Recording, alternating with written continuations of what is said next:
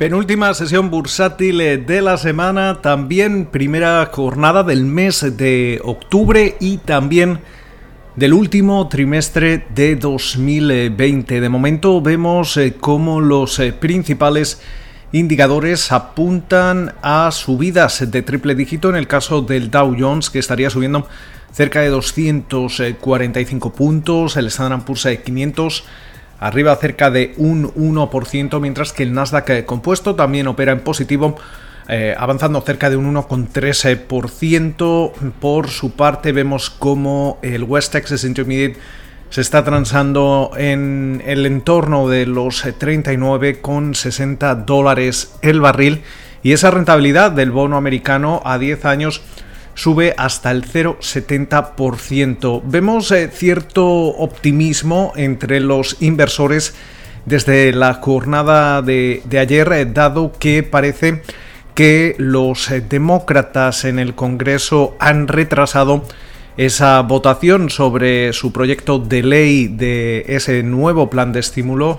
por valor de 2,2 billones de dólares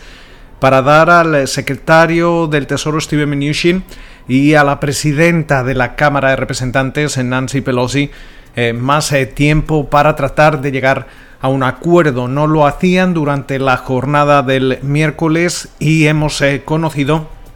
cómo Mnuchin lo que ha hecho es proponer un estímulo de alrededor de 1,62 billones con B de dólares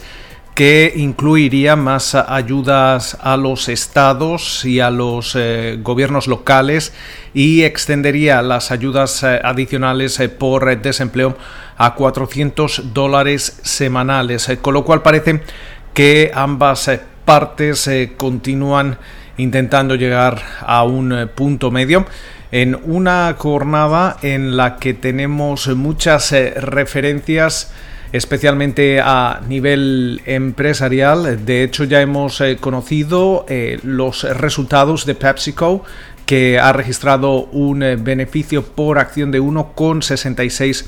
dólares por título, por encima de los 1,49 dólares que esperaba el consenso del mercado. También convencía del lado de los ingresos. también veíamos las cuentas de Bed Bath Beyond la minorista eh, de mejoras eh, para el hogar eh, mm, registraba un beneficio trimestral de 50 centavos de dólar, también por encima de lo esperado, lo convencía del lado de los ingresos y esas ventas comparables subían cerca de un 6%. También destacar cómo Amazon podría ser hoy uno de los valores que impulse al sector tecnológico después de que Pivotal Research haya elevado su precio objetivo para la acción de la minorista online hasta los 4.500 dólares eh, por eh, título desde los 3.925 eh, anteriores. Mientras tanto, muchas referencias entre las empresas vemos como, por ejemplo, eh, las aerolíneas eh, a medida que ya comenzamos el mes de octubre y no tenemos un eh, plan, un nuevo plan de estímulo sobre la mesa, van a seguir adelante con sus despidos. Estamos hablando de, al menos 32.000 despidos después de que no, se, no se haya conseguido el dar un nuevo salvavidas a las aerolíneas que recordemos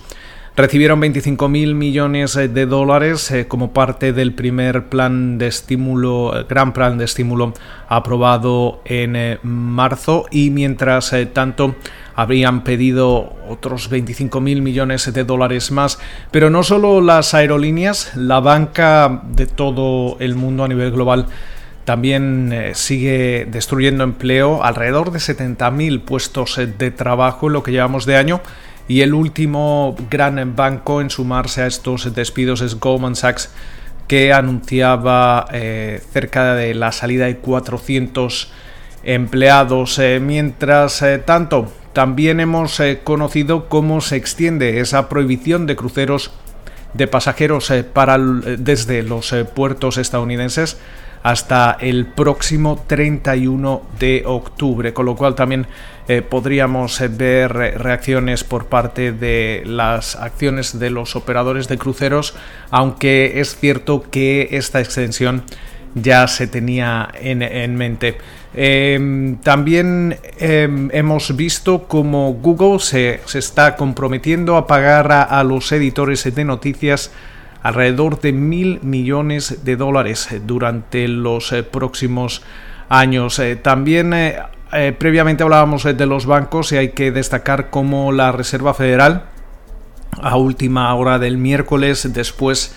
del cierre del mercado daba a conocer cómo extiende sus restricciones sobre los dividendos y recompras de la gran banca estadounidense, aquella que tiene más de 100.000 millones de dólares en activos hasta finales de año. También parece que Playboy eh, va a volver a cotizar en bolsa después eh, de eh, haber sido adquirida por una SPAC, por una firma cheque blanco con un acuerdo que valora a la compañía en 415 millones de dólares. Tenemos que recordar que de momento en lo que llevamos de año las recaudaciones de las salidas a bolsa ya superan